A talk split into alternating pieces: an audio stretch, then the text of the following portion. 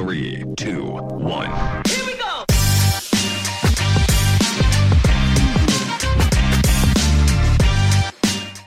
Bueno, gente, hoy el episodio de hoy con un amigo mío de hace muchos años del bodyboarding, que ahora es ciclista. Bueno, antes toda la vida fuiste, yo creo que primero fuiste ciclista a la par que fuiste bodyboarder. Es verdad, es verdad. Y es muy difícil hablar de Pari- Mario Pérez Venero sin hablar del bodyboard, porque tú fuiste uno, digamos que de los próceres en este, en este, en este asunto, ¿no? Con Alejandro y el Dog y. Giovanni, o sea, te comenzaron un movimiento hace 20, 25 años que, que todavía, to- todavía suena tu nombre Bueno, en las la- playas. La, ver- la verdad que la, la pasión de, de- de- de niños, pues de jóvenes, por, por la playa, eh, creo que eso uno como que lo lleva en la sangre, ¿no? Hay, hay gente que no es del mar, otra gente que es de la montaña, y bueno, yo caí como que era, de, era del mar, pues.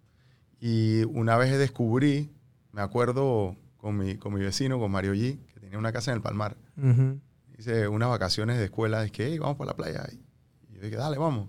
¿Y qué vamos a hacer en la playa? No, yo no, no tenía ni idea de que existía eso. Y de repente saca así un- una colección de moribui y se vamos para la playa. Yo, ¿hace qué? ¿Y eso para qué es? No, no, vamos, vamos, yo te enseño.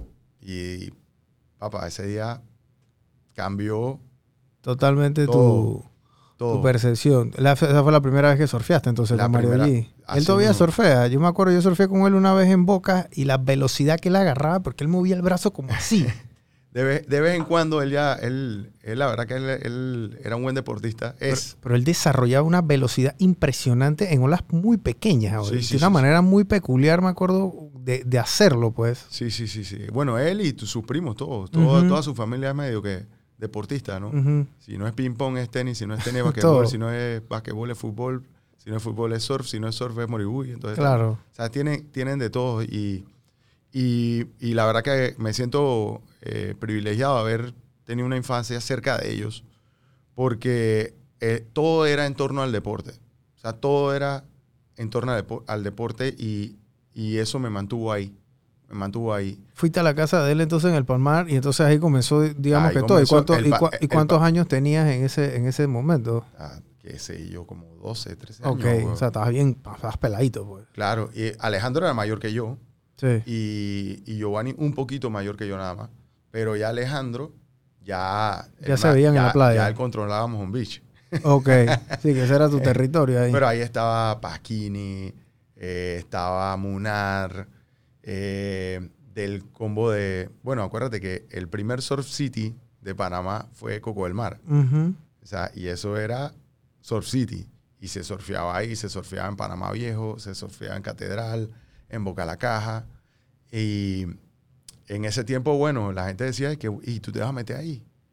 Yo no sé si ellos se meten, yo porque no me voy a meter. Claro. Y uno se metía y, y si... Pero tú no eras de ahí de Coco del Mar, tú eras de dónde? De... Bueno, yo, yo viví toda la vida en Calle 50 Ok. y eh, luego me mudo a...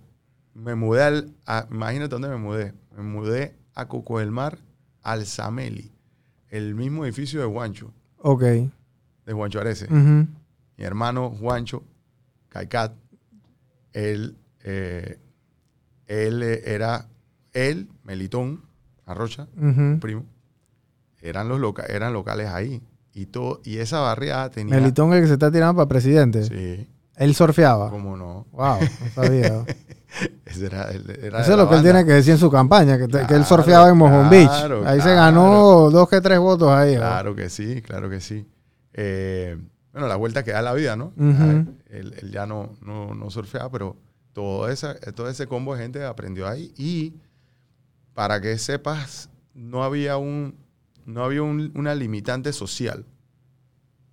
Porque en Panamá Viejo no es lo que, está, lo que hay ahora, el patronato y la cosa. Ahí estaban los pescadores, estaba la lama, se surfeaba ahí mismo. Eh, habían locales de ahí mismo, de, de Panamá Viejo. Eh, y todos éramos amigos.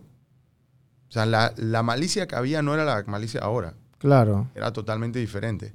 Ahora tienes que estar jugando vivo, pues tú sabes quién, quién, quién es quién. Claro. Pero en ese tiempo, la verdad que La camaradería era otra, ¿no? total, total, Total, inclusive en Catedral, con la gente de, San- de Catedral, y ahí estaba Eric, Román, Adrián. eh, era, sea, éramos todos como, como amigos y se competía. De que el, cl- el clan de Mojón Beach contra el, de- Claro. el de Boca la Caja, que si el de Boca la Caja contra el de Catedral. Y todo esto aquí en la ciudad de Panamá. Ustedes no eran surfer que salían, digamos, No. que a No, Pedací, por ejemplo, como yo, yo, yo iba Sí. a Pedací siempre, o iba a Catalina, No, o sea, Para nosotros ir a Pedací era, era un trip como ir a, a Hawái. Claro, O sea, hey, ármate, dije, pu- lleva silpin bag, vaina claro. de todo, lata, Lata de tuna, y allá pedías el arroz y, y montate en siete chivas para llegar en el camión de la leche. Eso era otra vaina. Eso era otra vaina. Eso era, esto es una aventura. Y inclusive en la grande, eso era una, toda otra aventura. ¿No? Y, y todo eso lo pasamos. Ahora, lo, lo, lo increíble es que, o sea, lo- aquí en la ciudad nosotros vivimos en la playa, pero nadie se siente que vive en la playa porque nosotros perdimos una conexión con la playa, porque la- la- las autoridades perdieron esa conexión que existía entre la ciudad y la playa, pues no se cuidó, y hoy por hoy casi no puedes ir a la playa, estando en la playa. O sea, yo vivo en, yo vivo en, en Paitilla, pero yo no, o sea, yo no puedo ni pescar ahí. Sí. No, no me puedo, no puedo meter los pies en el agua. Eso hay que tratar de recuperarlo, porque se perdió en muy poco tiempo. La gente no lo estima, pero hace ya 20 años, o sea, o sea ya, ya yo decía, hey, hace nada más que 15 años yo surfeaba aquí. 15 años Y ya no se puede surfear ahí porque, bueno, el agua está... El es imposible ahí. es ¿no? imposible. Entonces, eso creo que nosotros tenemos, es un llamado de atención. Porque todo es recuperable. Si me preguntas a mí, todo es recuperable. Y además, de hecho, creo que con el saneamiento de la bahía se, hizo un, se dio un gran paso, pero tenemos que entender que, o sea, esto es, cuando la política se mete a hacer estas tipos de obras, vamos a decir que eh, son de doble intención. Hay una intención, obviamente, de hacer lo correcto, y otra intención es, bueno, ganar votos. pues. Claro. O sea, y, y- y ahí es donde creo que hay que hacer como un paréntesis porque yo puedo tener una tremenda iniciativa y en ese momento, mientras la estoy planteando, es política, Claro. ¿ok? Pero, pero no puede estar sobre el, el bien común, porque el fin era resolver un problema. Entonces, si yo nada más lo utilizo para catapultarme, eh, es un poquito, es como un arma de doble filo, porque por un lado es responsable y por el otro lado es irresponsable, porque yo tengo que terminar lo que empiezo. Claro. Así que eso, eso y, y cuando, me, cuando me refiero a terminar lo que empiezo, es que si después viene otra persona, esa persona se hace responsable de lo que yo empecé, porque, porque esto no es mío, Claro. es de todos. Y, y yo creo que ahí es donde hay que enf- enfocarse con, con los temas sociales en Panamá. O sea, más que, más que en la política, es en la parte de que hey, se necesitan, hay tecnología, bueno, tiene, para que sea tecnología, bueno, tiene que ser asequible, no puede, o sea, no puede ser, o sea, no, no puede costar millones porque si no, entonces no, no es tecnología, o sea, Sí. no, no la podemos pagar. Claro. Eh, entonces, ¿para qué la haces? Eh, y además de eso, entonces una continuidad eh, lógica, simplemente lógica, y tienes que separar un poquito la política porque ya es un tema de responsabilidad. O sea, me firmas aquí, te estoy entregando esto y tienes que terminarlo. Claro. ¿Tú en qué escuela estabas? Bueno, eh, imagínate, yo me ¿cuál- gradué aquí, aquí mismo en San Agustín, aquí abajo. Ok, entonces tú llegaste en el San Agustín, tú saliste del San Agustín, te metiste en la universidad, ¿qué estudiaste ahí? Bueno, yo di más vueltas. Yo eh, fui a la USMA, eh, agarré arquitectura unos semestres, después me puse medio rebelde, después me metí en administración de empresas, diseño gráfico. Al final yo decía, hey, yo, ¿qué estoy haciendo? Esto no es lo que soy yo. Yo en mi cabeza, yo quiero surfear, yo quiero montar bicicleta, yo quiero, yo quiero, o sea, muy maduro en ese sentido. O sea, quería hacer muchas cosas, pero no podía aterrizar lo que quería. Y finalmente, como en el no- 98, yo me encantaban los, ca- los autos, Ujú. o sea, la mecánica, pero yo quería, yo de repente vislumbré y sabes qué, Eh, a mí me gusta es dibujar, yo me gusta diseñar, me gusta hacer cosas.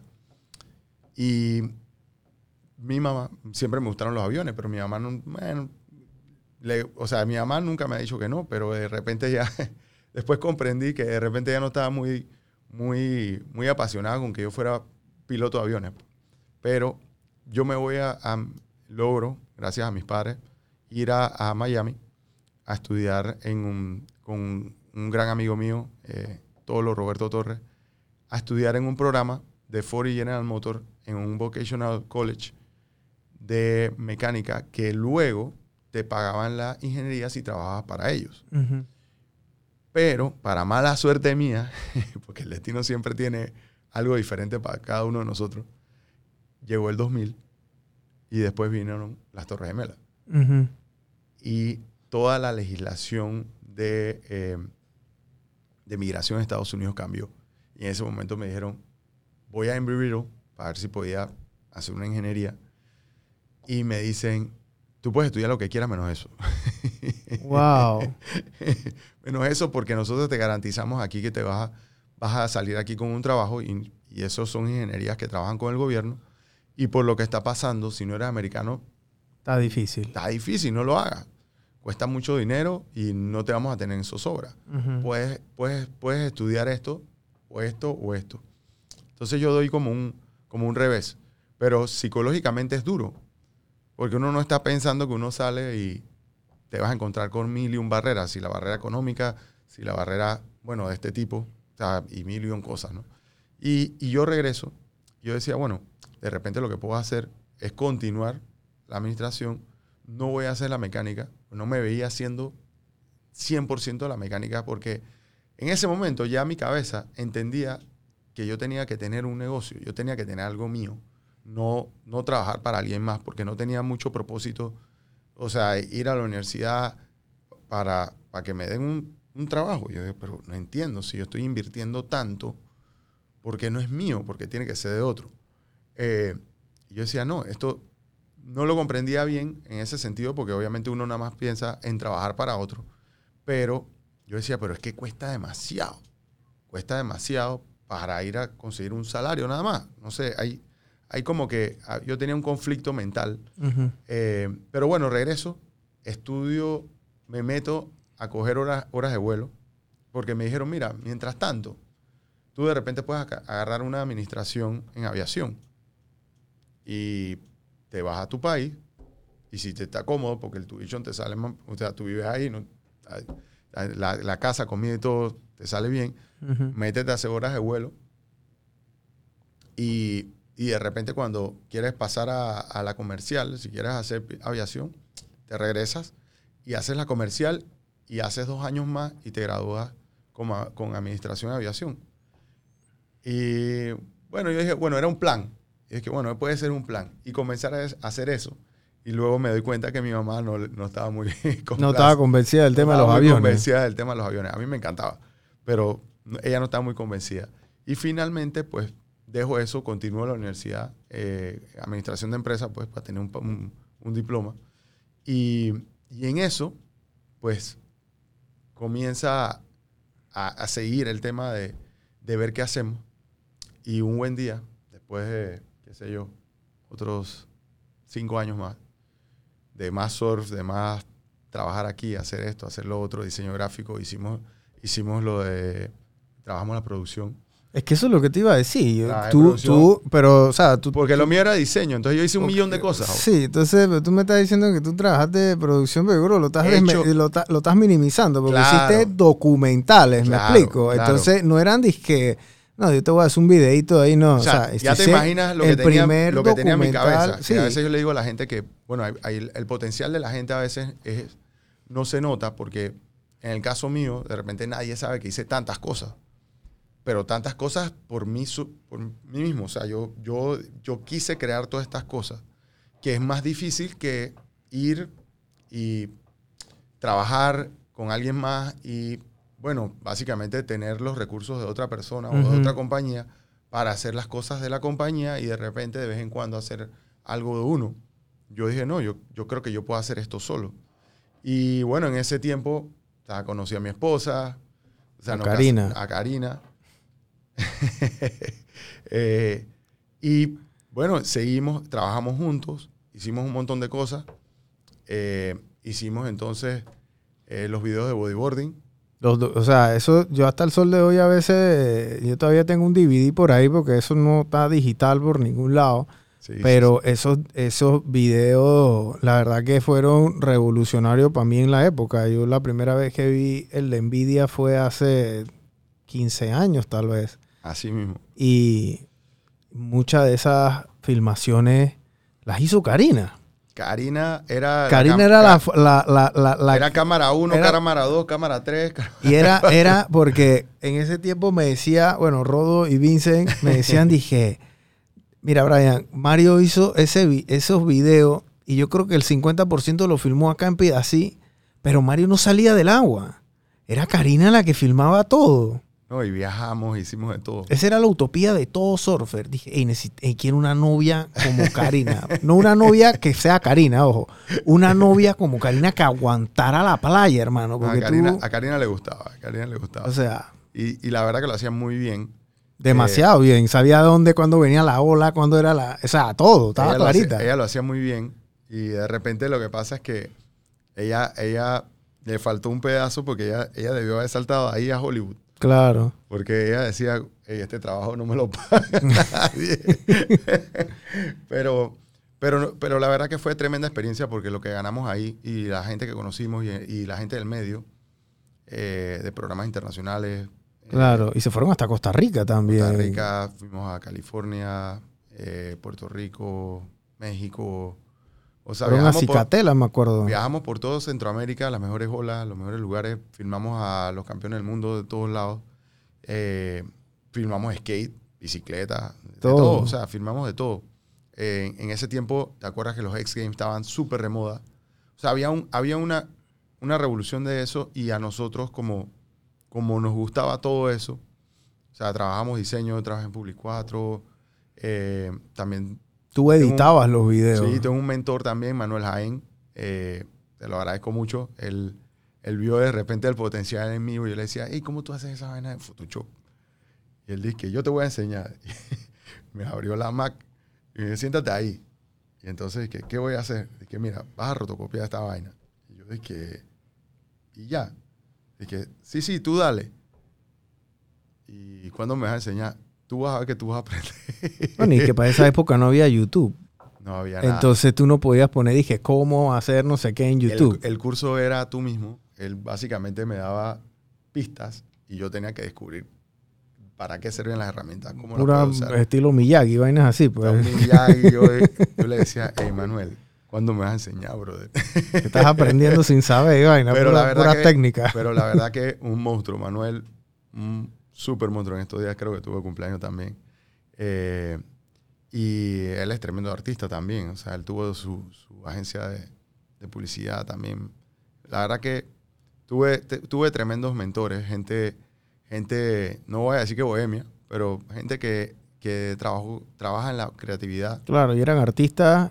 Que en- hoy por hoy son todos mis amigos. Claro. Eh, si yo tengo alguna duda de algo, en realidad, digo, con mucho respeto, eh, cuando me los encuentro, hasta les hago las preguntas porque creo que son las personas que han trabajado los últimos 30 años en su campo y para mí son los expertos en esto. De repente son como superhéroes, superhéroes que nadie conoce. Idóneos en su, en su, en su, en su, en su área, en su profesión. Total. ¿no? Lo que pasa es que nosotros estamos inmersos ahora en la, en la era digital Sí. y lo que vemos son El que más sale, no, Sí, necesariamente el que son- más sabe, ¿no? Sí, son taquilleros y tú dices, ah, no, este tipo es millonario. Y le digo, bueno, se habrá hecho millonario del sistema porque de saber no fue.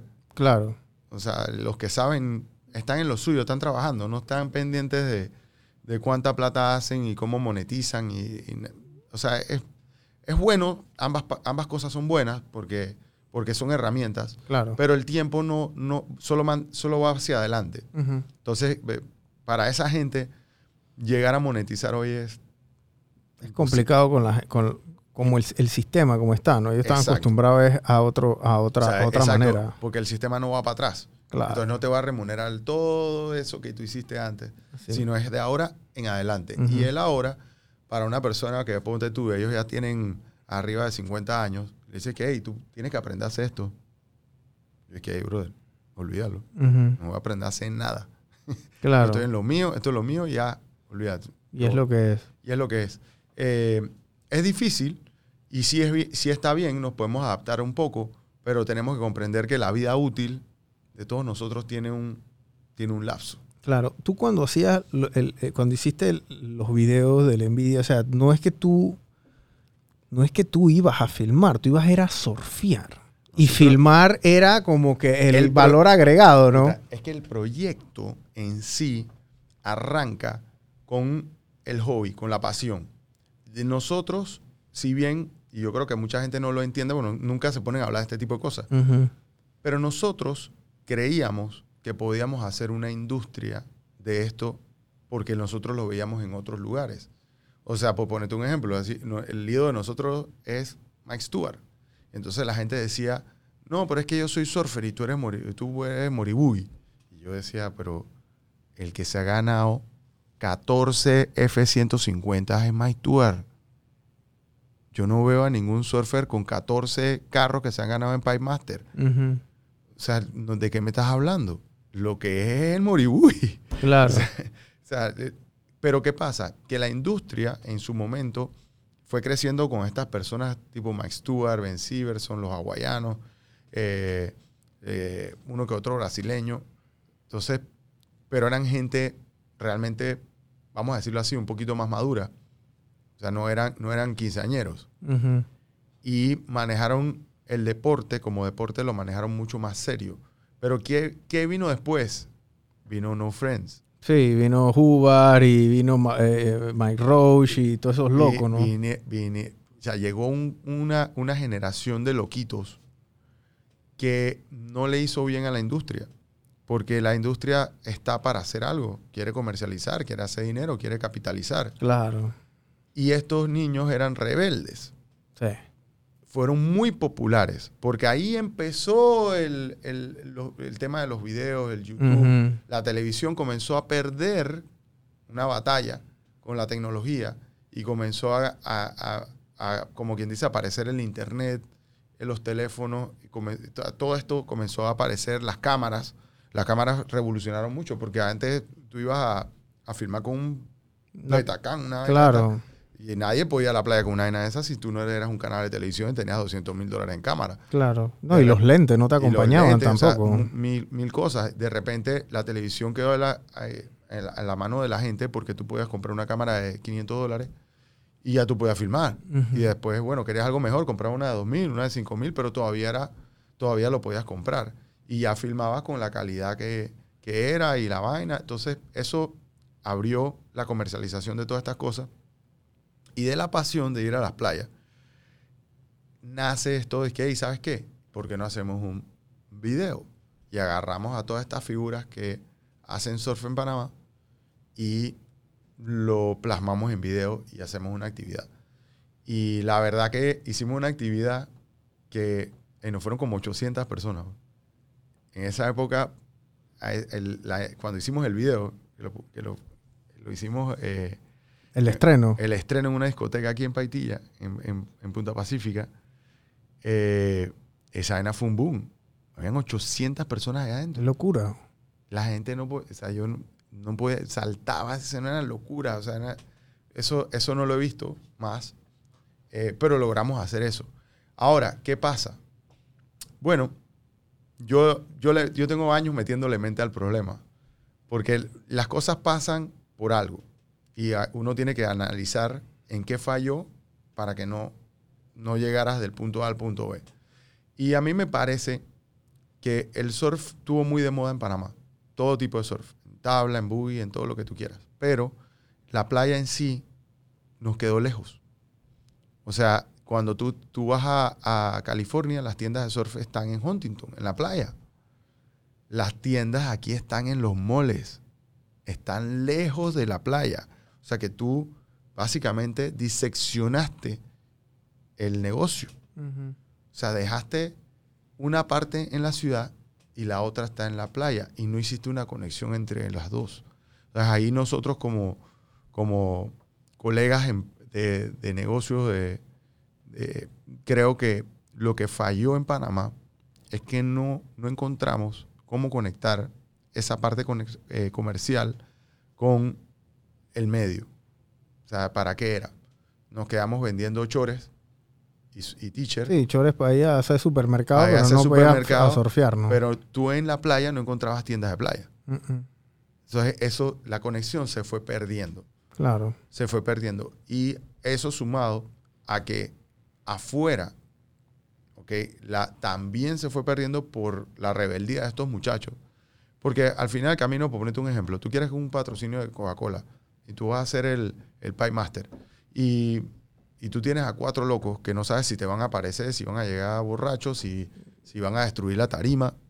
O sea, yo no, yo En vida o real. sea, yo no, yo no voy a, yo no voy a hacer nada con ellos. Y después en Australia también estaban manga por hombro allá también, ¿no? O sea, Claro, allá- entonces- allá- y el nivel era alto, pero eran locos, pues. o sea, Claro, a- ahí, serte sincero, lo más ordenado fue, lo más ordenados fueron los brasileños, pero los brasileños... irónicamente. Sí, los brasileños en ese momento no tenían, o sea, tienen la gente, pero no tenían el poder de la industria que tenía Estados Unidos, Claro. Australia, y, y eso se, se perdió, pero tuvieron a Tamega, que era un caballerazo, era como un Max Stewart, pero Sí. de- tú sabes, no era, era otra cosa. El tipo era como un Ken, pues. pero no, pero no nació... y tenía en- la familia, claro, y, la- pero- y entonces los hijos lo iban a ver y le aplaudían cuando ganaba. y era o sea, serio era- sí, y, y lavaba la imagen del, del deporte y esto y pudo haber sido más, pero, pero no nació en Estados Unidos o en Australia o en Sudáfrica. ujú. Y, y yo creo que eso influenció mucho a que, a que eso no trascendiera porque no es como ahora. Ahora los campeones del mundo son brasileños En el, en el surf Claro, profesional. sí.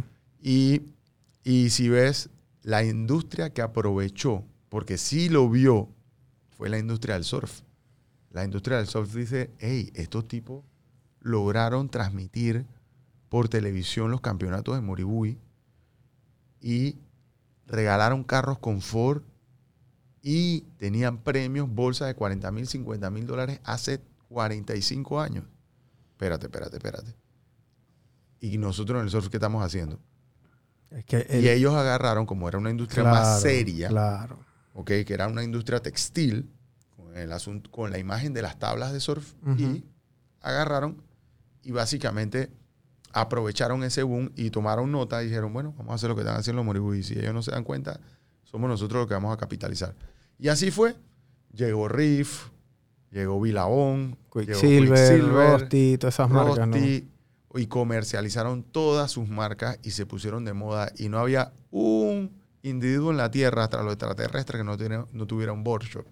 o sea, Sí, para la, mo- para la moda de los Porsche. Aquí en Panamá todo el mundo tenía un, no uno, un seis, siete, ocho, siete diez. board shop, o sea, ese era el, el del día a día, el board shop era el board shop, el board shop, y cuántos habrán vendido en el mundo entero. Porque todo el Y eran mundo... caros. Caro, 40, 50 dólares. Y, y en esa época, imagínate, 50 dólares un Borchor en esa época. Y, y eso, y eso fue lo que el Moriwi no entendió, la industria. Y eso, el surf la fue op- opacando. O sea, una competencia real. Y no supieron capitalizarla. Y ahí se perdió. Y, y claro, nosotros quedamos como, como huérfanos.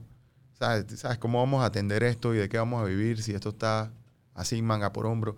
Y han habido muchos intentos, ahora creo que está tratando de, de volver, eh, pero sí requiere una inyección económica. Y yo creo que eso es lo que lo dificulta más. Eso, eso es muy difícil, la verdad. Yo me Sí. acuerdo que yo tuve un coqueteo y e hicimos una asociación de, de surf, de bodyboard y, y, o sea, conseguir los fondos era casi imposible. O sea, Bueno, y es que, es que aunque tú no lo creas, después de 30 años ten- tenemos, seguimos teniendo los mismos retos. O sea, la primera tienda de surf de playa que yo recuerdo la hizo Gary Saavedra en Venado. imagínate.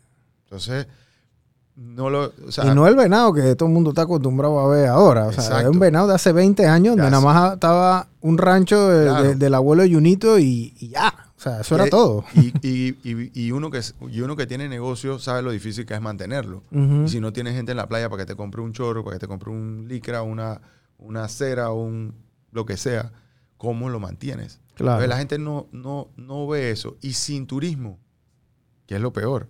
En esa época, nosotros manejamos la estadística bastante bien, porque estábamos involucrados con eso. Y para esa época, ya Costa Rica tenía más de un millón de visitas.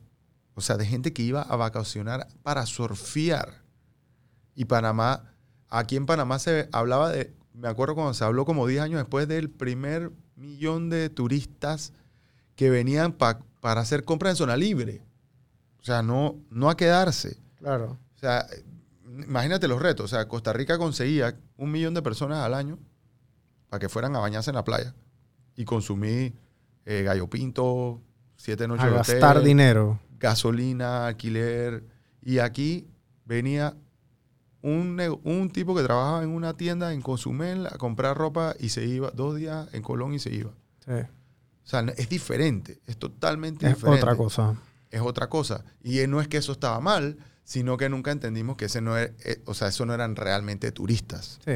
O sea, Eran compradores. Claro, entonces, ¿cómo, cómo pasamos esa, ese bienestar económico a, después del puente? O sea, para que golpeara a esos lugares que es donde realmente yo creo que está el turismo. Porque Claro. aquí en la ciudad de Panamá, para mí el turismo en la ciudad de Panamá es exclusivamente compras.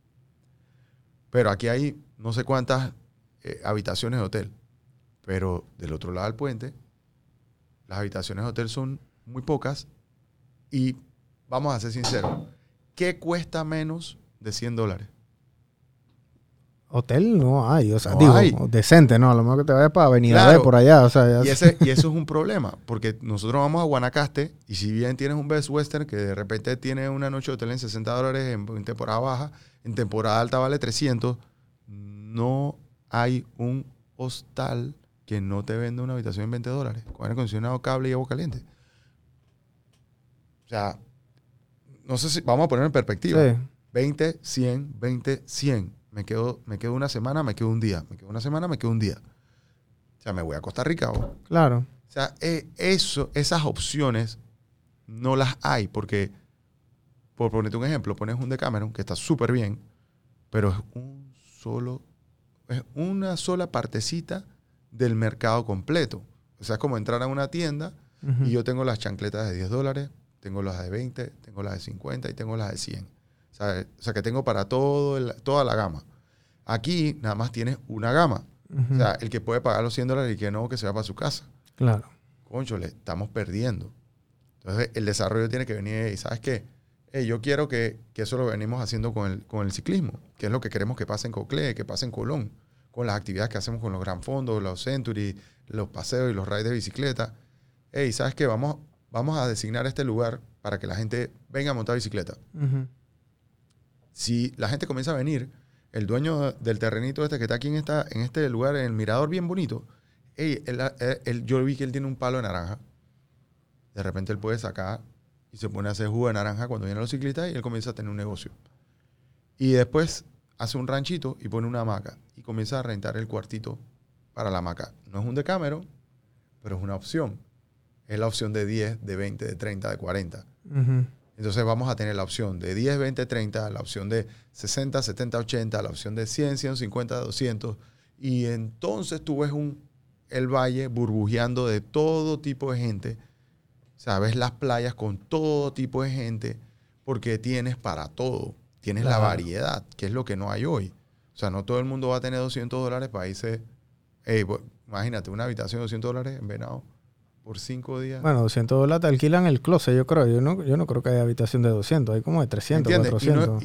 y- y es una crítica constructiva, porque no es que ellos tengan el precio mal, es que no hay otras opciones. Entonces, estás Sí. es lo que te decía, exclusividad y, y ser inclusivo. Claro. O sea, si vendes exclusividad, el, el, la- el trasmayo es más chiquito. Sí, yo creo que das un punto importante ahí, porque no es un tema de que Venado está caro, es un tema de que no hay opciones Es que no para hay yo opciones. ir a un lugar más Claro, económico. Eso claro, es todo. Porque claro. o- Venado ofrece miles de cosas que a lo mejor no van a poder ofrecer otra gente, pero tiene que haber la capacidad de que hay otras opciones más económicas. Total, total. Y para eso tiene que cambiar el tema de las bienes raíces. Porque, es, porque tiene que haber el lugar donde todo el mundo quiera estar. Ese es el que vale más.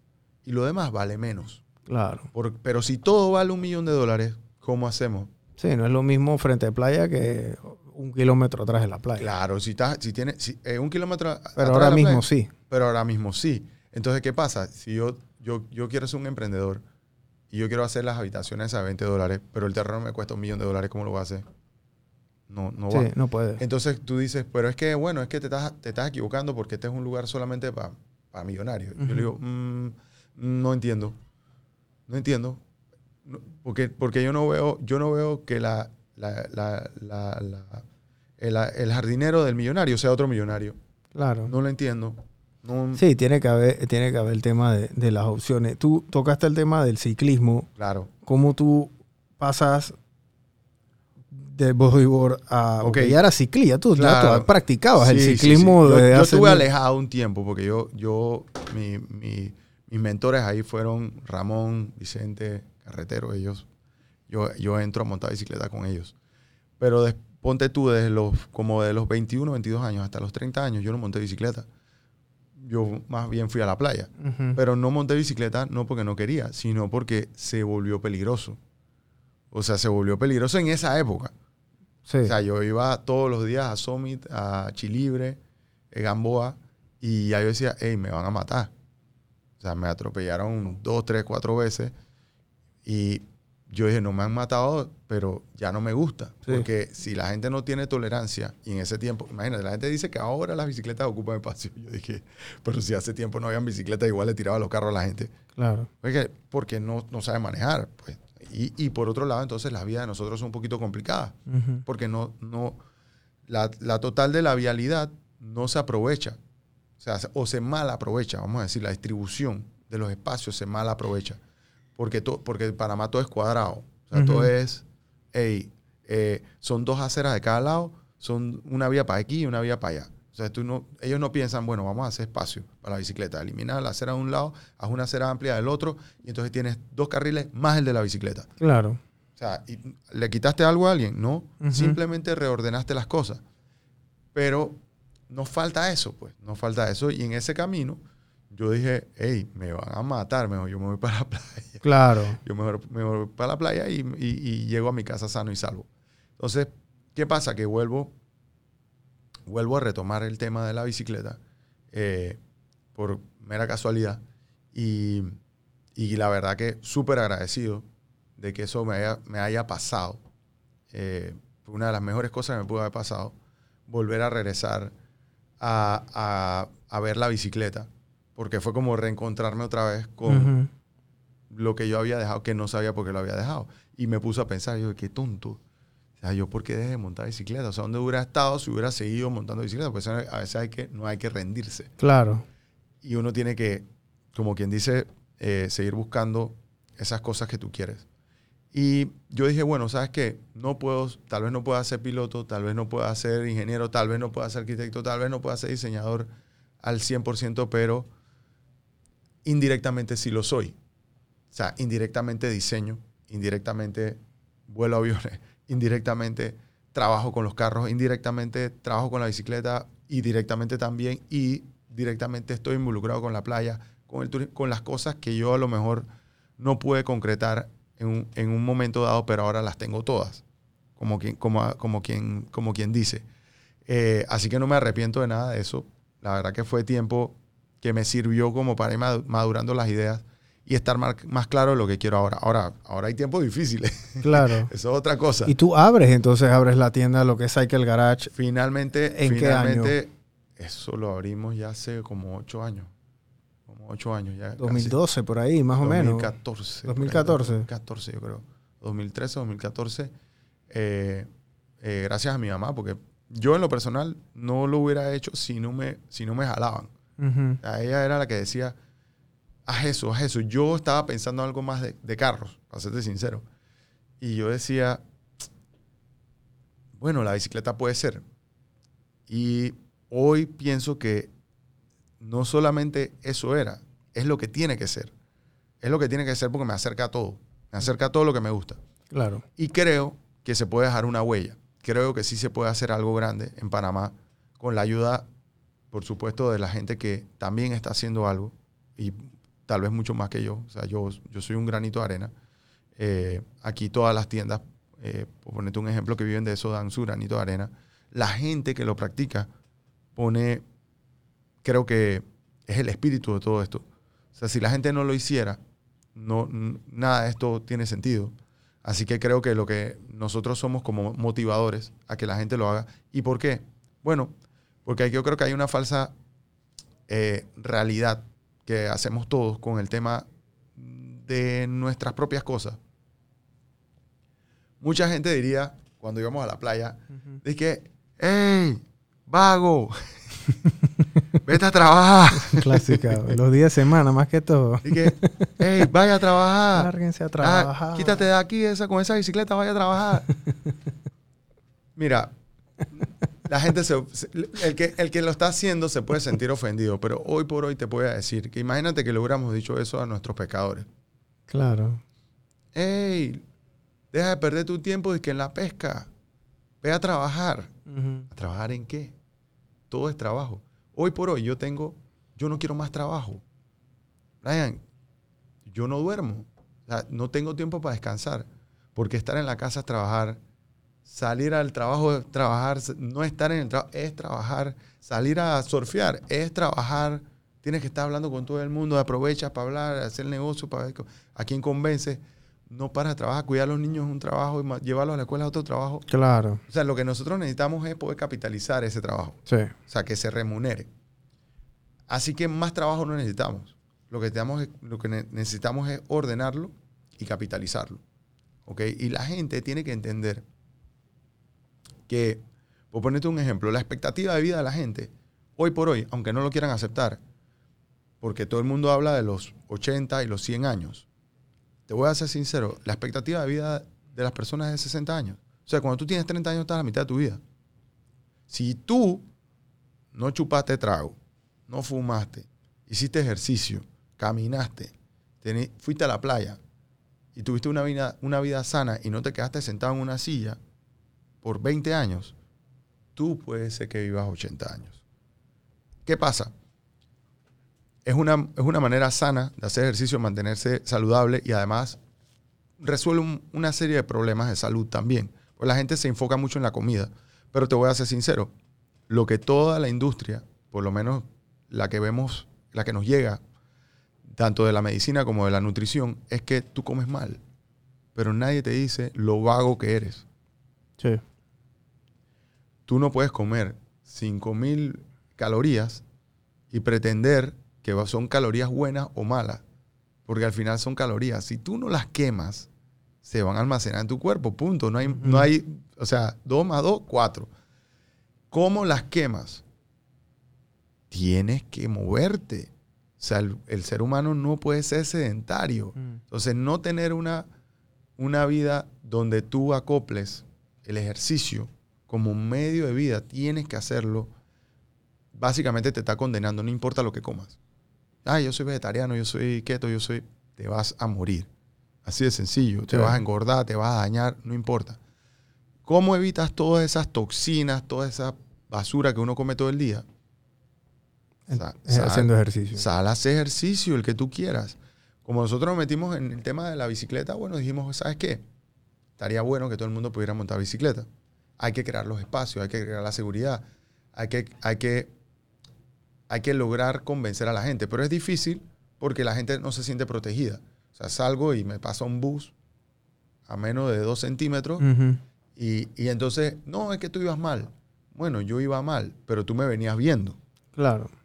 Porque por lo general no es la bicicleta la que pasa al carro, sino el carro que pasa a la bicicleta. O sea que el mismo conductor no tiene una, una cultura de, eh, de un manejo a la defensiva, sino que se ha perdido. ¿Por qué? Porque la educación vial viene, y eso quiero dejarlo claro, viene en la licencia a conducir. No viene, de otro- no viene mágicamente, no es el Espíritu Santo en la almohada, no es en las escuelas. Ujú. Porque la gente dice, no, que en las escuelas, no, en las escuelas, mira, ¿sabes qué pasa?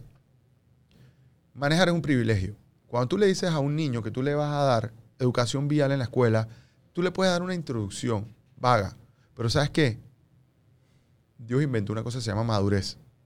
¿Qué madurez puede tener un niño? ¿Ok? Como para que tú le des educación vial. Tú le puedes dar una introducción, pero tú no le puedes enseñar a manejar a un niño, no tiene la madurez. Claro. ¿ok? El niño puede, o sea, como, como deporte puede ser el karting, una cosa así, pero, pero le das, lo, lo formas en eso.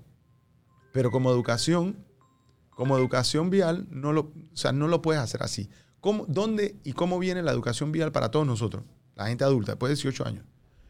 Viene con la licencia, Brian. No hay otra. Pero si la licencia en Panamá significa licencia, acuérdate, licenciado, o sea, yo voy a la universidad para licenciarme. Entonces yo voy, a, yo voy al tránsito para licenciarme en manejo, pero yo no tengo que estudiar nada, yo no tengo que saber nada, yo, puedo, yo me puedo hacer loco, yo puedo adivinar la respuesta, porque es muy, es- el examen es muy débil, los requisitos son muy débiles, y, a- y aquí lo que valen son los 40 dólares que cuesta la licencia Claro. no sabes manejar. Y manejar no me refiero a arrancar el carro, meter primera, segunda y tercera o reversa, sino a qué significan las señalizaciones, las líneas amarillas, blancas, las líneas puntadas, los letreros, qué significa todo lo que yo veo cuando estoy conduciendo. Vías de dos, tres carriles, cuatro carriles, cómo se conduce en puente, no puente, en curva, no curva. O sea, es eh, de todo. Claro. Eso nos hace falta. Y mientras no se invierta en eso, en ese, en ese ordenamiento, mm, nos cuesta mucho trabajo avanzar con el tema de la bicicleta. Ahora, ¿cómo llegamos a lo del gran fondo? Bueno, una manera es masificándolo. Ma- ¿El gran fondo qué es? Es la maratón, pero de la bici. O sea, cuando tú ves la maratón de Nueva York, la, la maratón de Boston, ves de Chicago, ves 80 mil personas. Bueno, el gran fondo es eso. Y nosotros dijimos, bueno, nosotros no necesitamos hacer carreras. La federación puede hacer las carreras, la- algunas organizaciones, alguna tienda puede hacer una carrera. Pero lo que nosotros necesitamos es ayudar a masificar el deporte. Claro. Si nosotros podemos masificarlo, podemos reforzar la industria, crear plazas de empleo, de empleo y ingresos. La gente puede mejorar su calidad de vida. Es impresionante la cantidad de gente que está haciendo ciclismo. Yo cuando dejé de montar ciclismo en el 2013, por ahí, que ya dejé el triatlón, el grupo de gente de ciclismo éramos muy poco. Y eso que en ese momento éramos bastante. Y los que venían de antes decían, dije, wow, hay bastante gente, ya tú veías más bicicletas aquí de todo tipo. Eh, ahora, o sea, si tú vas a la cinta costera hoy eh, en la mañana, a hacer ejercicio, o sea, si no tienes una, hay una cantidad masiva de pelotones de 200, 300 personas. Eso antes tú no lo veías nunca. No, y, de hecho, de hecho lo que, lo que prendió esa, ese- esa llama, te voy a ser sincero, fue el triatlón.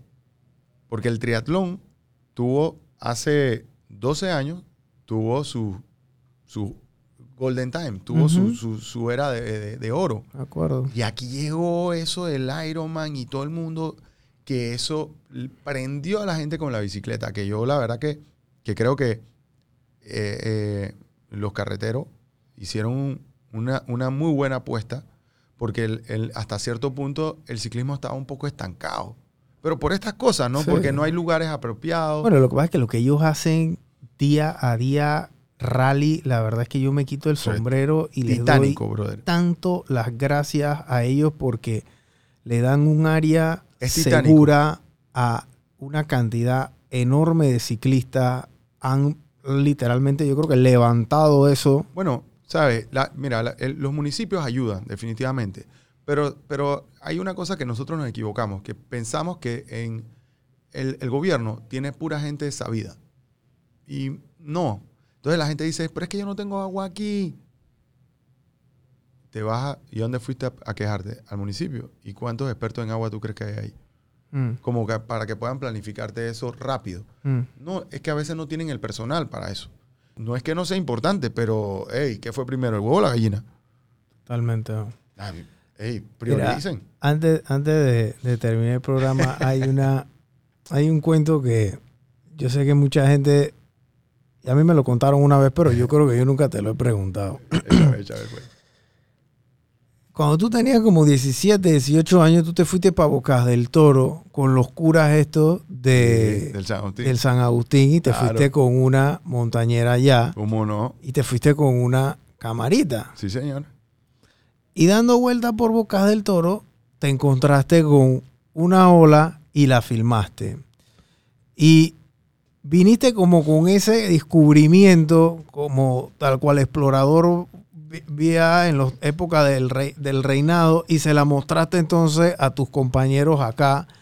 Unos te creyeron, otros no te creyeron, unos dijeron sí, otros dijeron no. Uno de los que te creyó fue el Doc. ¿Cómo no? Y se fueron entonces unos carnavales a surfear cuando Bluff, porque tú fuiste el que descubriste ¿Cómo Bluff. no? ¿Cómo no? Antes de los concursos, antes de los campeonatos, antes de la taquilla, antes que, de todo lo que está pasando ahora, Sí, sí. el primero que vio esa playa fuiste tú. ¿Cómo Así es. fue ese, cómo fue ese tema? Mira, para terminar, para que tú veas este cuento, ey, es de loco. Para que, tú, para que tú veas que cuando uno hace algo y se involucra en eso, parece mentira, pero todas las cosas que tienen que ver con eso te caen. O sea, que yo, yo invito a la gente a, a seguir luchando por lo que creo que, que tiene que hacer. Nos- nosotros, o sea, yo estaba en la, en la escuela y el San Agustín tiene una escuela y una iglesia en Isla Colón. Entonces, los- a los graduandos, quinto y sexto año, o creo que sexto año, los mandaban a hacer El servicio, servicio, social. social. allá. Y digo, no todos iban, pero los que querían podían ir. Y yo, ya, ya cuando uno ya, ya, es, ya es adolescente, ya, ya se grubea con los curas y la vaina. Y bueno, teníamos un, un cura que era muy amigo de nosotros y, y ya, ya moribullamos. Y nosotros dije, oye, eh, o sea, nosotros podemos ir una semana a la escuela allá. Y yo tenía, y yo ten- y en ese momento, me acuerdo que César Tribaldos, que aquí, ¿ves? César, César corrió aquí, ¿eh? aquí, en el, en el Nillo. Más tremendo suel, como siete patas. Wow. Eso, hay dos, hay, puedes ver dos videos también de antaño de surf. Memorias Playera, uno y dos. Ok. Chus, pregúntale a Patrick Castañet. Por ahí lo debe tener. Bueno, aquí corrimos. eh, bueno, yo no. Él se metió aquí. Vaina fue que cogió miedito porque comenzó a ver unas bolsas medio raras ahí. Wow. Pero ahí, ahí se corrió. Bueno, la, la cosa es que, hey, le digo, ¿tú crees que yo pueda ir con un amigo a Bocas? Y me dice, ¿cuánto tiempo? Fue- me acuerdo que fue pasando la, pasando la invasión, porque me acuerdo que estaban las cajas con la comida de los, de los militares, de los Ajá. gringos Ujú. las vainas esas petrificadas. Y, y nos fuimos para allá. Llegamos allá y teníamos, o sea, Bocas era surrealista. O sea, si tú, si tú y yo gozamos Bocas hoy, nos reímos y todo es felicidad. Todo es fiesta, todo. Cuando yo fui allá, creo que dos o tres años antes hubo un temblor fuertísimo en Boca del Toro.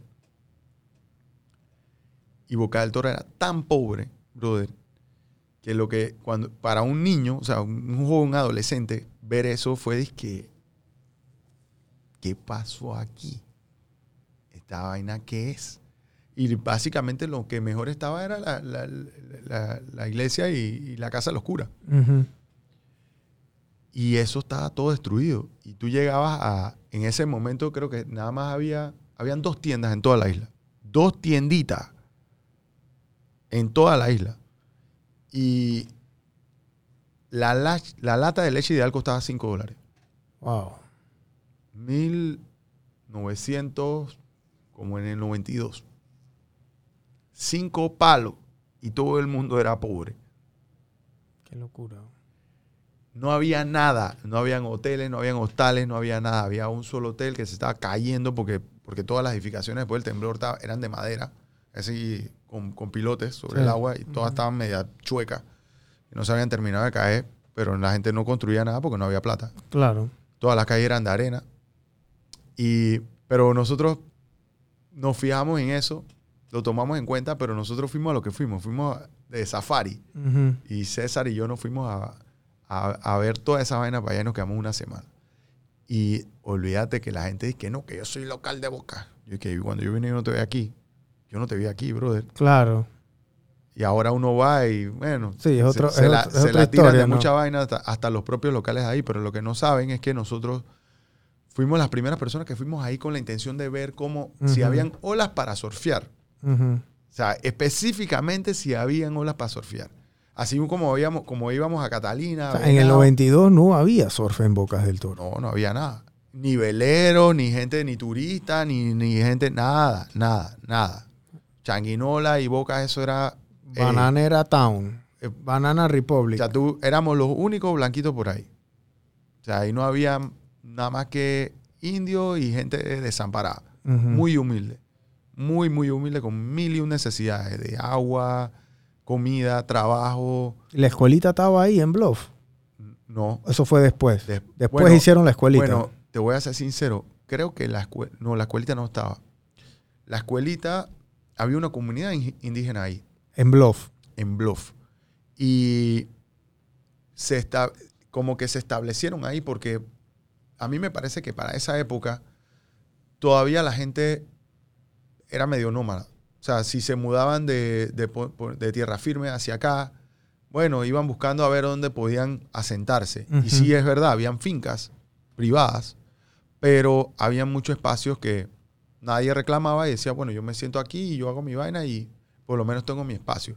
Claro, eran lugares apartados, así que la, la posibilidad de que perduraran en el tiempo era medio difícil. Claro. Y en eso, una comunidad se puso ahí y ellos hicieron su vaina en su escuelita, que era básicamente un techito de, pa- palma con, con bambú y vaina y Ujú. penca y eso era la escuelita. Y después que nosotros re- regresamos, hey, nosotros fuimos hasta la finca de las flores. O sea, que me acuerdo que César se metió por allá adentro, brother, y surfeó una ola que se filmó él solo. Es una vaina espectacular. Y Domper, Domper afuera, eh, Bluff, todas las olas, Punch, Carenero. O sea, esa, ey, alucinante. Eso era Indonesia. Solo, solo ustedes ahí. Solo nosotros que nos vamos a meter, no sé, da nada miedo. Claro. Pero en todas las olas que hoy surfean las descubrimos básicamente nosotros. Y probablemente, digo, hay gente que, que en veleros y cosas pudo, pudo haber llegado, algún gringo, algún extranjero que surfeaba, pero no, no a como quien dice a, a colonizar eso para el surf, sino que Claro. estaba gente que pudo haber estado de paso. Claro, y la vieron y dijeron y que vamos a aprovechar si acaso surfeaban, ¿no? si acaso surfeaban, porque creo que muy poco. Porque en ese tiempo tampoco el surf era, era que, como ves ahora, que tú ves veleros que están navegando el mundo Sí. y van con tablas de surf pegadas a la- al, al barco. Ujú. O sea, en ese tiempo, o sea, los veleros no, no, no eran tan así. O sea, ningún surfer iba ahí a Boca y no se le había perdido nada a nadie allá. Ah, nada, nada. Y hoy tú vas a Boca y el desarrollo que tiene es totalmente diferente. O sea, es, es como que, con todo el que tiene sus vicisitudes todavía, con la basura, con el, con el, con el agua y algunas otras cosas, brother, es un paraíso, o sea, en, en temas de, de- de vivir, o sea, de poder tener una vida casi, casi moderna en un lugar que está en el medio de la nada. O sea, eso, eso cambió totalmente. Eh, la gente no se lo imagina. No, no, no sabe Yo, lo que yo es. la, me acuerdo la primera vez que yo fui a Boca fue en el 2000, 2001, yo creo, y me quedé en la pensión Maritza, de la señora Maritza, eh, que en ese momento eh, era una era una pensión. Ya después él ya hizo como un hotel, el, Claro. literal, que estaba al frente del sí, barcundido, sí. ¿no? Entonces, sí, yo no sé si todavía existe el barcundido, pero en ese tiempo esa era disque la discoteca, lugar, ¿te acuerdas? lugar, no? no. La, vaina de la salsa y la todo el mundo estaba, todo el mundo quedaba ahí, ¿no? Eh, y Boca tenía sus retos, tú sabes, pero aún así yo creo que ya habían hoteles más, o sea, que en 10 años eso evolucionó un, un- bastantito, pero sí quería que me echaras el cuento de Bueno. Bluff, porque hay mucha gente ¿Qué que tú sabes, ¿no? Bueno, ¿qué pasa? Después que nosotros re- regresamos, hablando con los amigos, hey, Doc, Iván, puta, fuimos allá a surfear y no te imaginas, tienen que ir a Bluff. Y entonces Iván ni corto ni ¿Y perezoso. quién le puso el nombre Bluff? El, el- el lugar, el lugar se llama así, Bluff. Ah, o sea, ya, ya se llamaba así. Sí, ya se llamaba así. Ok.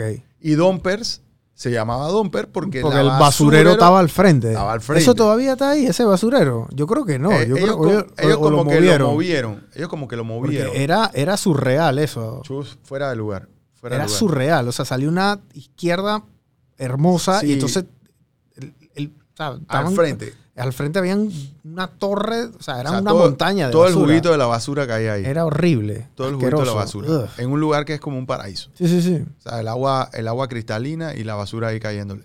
Pero creo que ellos lo movieron por un tema de visual, Ujú. eh, pero no creo que haya estado, no, o sea, no, no sé, porque yo la verdad que nosotros fuimos, yo fui por siete años seguidos, todos los años nuevos, a, a Boca, hasta que un día dije, hey, no lo soporto más. Está- o sea, es, es imposible estar un año nuevo aquí. Claro. No hay restaurante, no hay comida, no hay esto. Todo se acaba. Sí. Nadie quiere trabajar ese día. Y yo dije, ¿sabes qué? No, ya no es sostenible. Hay que ir cualquier otro día menos año nuevo. Claro. Y, y como que me desconecté. Tú viniste entonces con, con- con los videos y le enseñaste esto a, a- O sea, viniste con buenas nuevas, ¿no? Como Sí. si hubieras venido de acá y, y después la gente dije, bueno, dale, vamos, vamos para allá de vuelta, pues. Claro. ¿Y quién quiénes estuvieron ahí en la segunda camada? Bueno, en la segunda camada era Iván con el Doc y creo que Carlito Saldaña, no, no me acuerdo si había ido o no, pero él parqueaba bastante con el Doc en, Ujú. ese, en ese tiempo. Y se fueron para allá después ot- otros amigos. E- Ellos, ellos abrieron, después que fui yo, como que yo les, yo les di como la, o sea, la pastilla. La, Claro, o sea, y comenzaron a regar la voz. Ey, se- ¿te quiere salir el Matrix? Pilla. y, y la verdad que fue brutal. De repente la gente no sabe, pero yo, yo creo, creo hoy, si me pongo a analizar sin, sin, sin querer achacarme absolutamente nada, eh, que gracias a que nosotros empezamos eso, el- la industria hotelera y todo lo que se formó salió del surf Sí. de que nosotros le comenzamos a decir a la gente, hey, vayan, esa vaina está brutal, es, hey, la ola, la- hey, carenero, que si Domper, Bluff, porque, no, porque fuimos nosotros. Y no, y no éramos gente, como quien dice, que estábamos pensando de que no, hay precios, eso es para mí solito. Al contrario, poder ir significaba que más gente estuviera ahí para que fuera seguro para todos nosotros poder ir. Claro. Así que Bueno, y llega ya, me imagino que llegaba un momento que ni siquiera podía, yo, yo llegué un momento que yo no llegaba a Bluff en carro, había que llegar en bote. Sí, sí. Había porque, y y la y todo. se la- dañaba o y sea, no la pasar. Exacto, la calle se inundaba muchas veces. Ey, en Bocas, en Bocas, en esa época, llovía todos los días del año. En verano y en invierno. sí, me porque el, porque el, el cuerpo montañoso del volcán Barú crea su propio microclima y eso siempre empujaba lluvia. Que de hecho eso es lo que hace el offshore. sí, Por eso esa costa ah, es offshore, brother. Casi toda la mañana es un offshore brutal y para las olas es lo máximo. me acuerdo. Entonces, esa. Y, y- y claro, esa lluvia daña todo. Dañaba todo. Me acuerdo que calle primera lo único que, lo único que asfaltaban. Sí, todo lo demás eran, pero baches de agua, eran piscinas. Sí, o sea, eran, piscina. eran piscinas de 200 metros, o sea, no se podía pasar en carro ahí. Sí, sí, sí, sí. Eso es, eso es, eso Y ningún taxi te quería llevar tampoco. No, bueno, y- en esa época me imagino que ni taxis había. no había. No había. Ey, nos tocaba. ca- Yo, yo, papá, yo caminé desde Punch hasta, hasta Bocas Y la varias Colón. veces. Fueron como 10, 15K ahí. Papá, y en ese tiempo, en ese tiempo, eso, eso, los board short, Sollado. todos sollados, brother, para atrás. Y los mosquitos, ni te digo. Ey, a las 6 de la tarde esa vaina se prendía y no había quien te buscara porque no, no había una industria de surf. Ah, no había, no había celular. o sea, no los nada. únicos metidos en el agua éramos nosotros. Y me acuerdo que la gente que pasaba se paraba a ver qué carrizo estábamos nosotros haciendo allá adentro. Sí. O sea, vaina- o sea, eso era, éramos nosotros y ya. La gente no sabe eso. La, la gente no sabe que básicamente el lugar lo tuvimos para nosotros solo por mucho tiempo, Por muchos años. por muchos años, hasta que básicamente toda esa voz que corrimos fue rindiendo sus frutos. Ahí, mira, eh, con Eric, Eric de arriba se firmó un- unos videos para Etnis. Aquí han venido todos los surfers, los campeones del mundo han venido a, a surfear a bocas. Sí. Kelly, eh, Sonny García. Sony García, todo el mundo. Todo o sea, eso, ma- y eso manejan gramo el pipe. O sea, o sea, bueno. Mario, gracias por habernos venido a visitar. La verdad que eh, esta es tu casa, así que estamos para las próximas, cuando hagas los próximos gran fondos, tenos al, al- al tanto para ponernos. Por supuesto, por supuesto. Quedó fenomenal la de Colón. Me parece un lugar súper apropiado para hacer este tipo de actividades. Por eso es que nos hemos, como quien dice, mudado a Colón.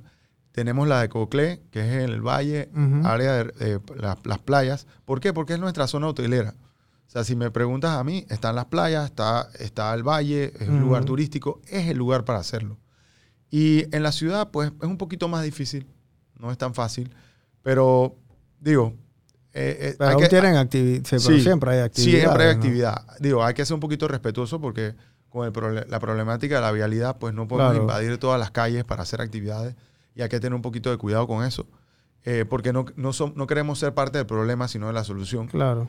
Y, eh, y, y bueno, te voy a ser sincero, te quería agradecer esta, este espacio porque yo he buscado este espacio, Brian. O sea, que también este emprendimiento, esto que tú estás haciendo, es innovador. Gracias. No hay mucha gente que lo está haciendo. Gracias. Eh, también me parece que diste los primeros pasos para algo más grande. Me parece que vas a tener algo más grande con esto. Gracias. Eh, tú sigue dándole. Eh, vas por el camino correcto, brother. Gracias, hermano. Gracias. Le agradezco a todos los que ven esto y que sigan apoyando. Gracias. Bueno, gente, ya escucharon las historias de, de Mario Pérez aquí. Y, y- no, y- Bici y- surf. Y, y- y faltan más también. Falta el racing, falta el racing. Está el de todo aquí, ¿no? Pero gracias, Mario, y hasta la próxima, gente. Three, two, one.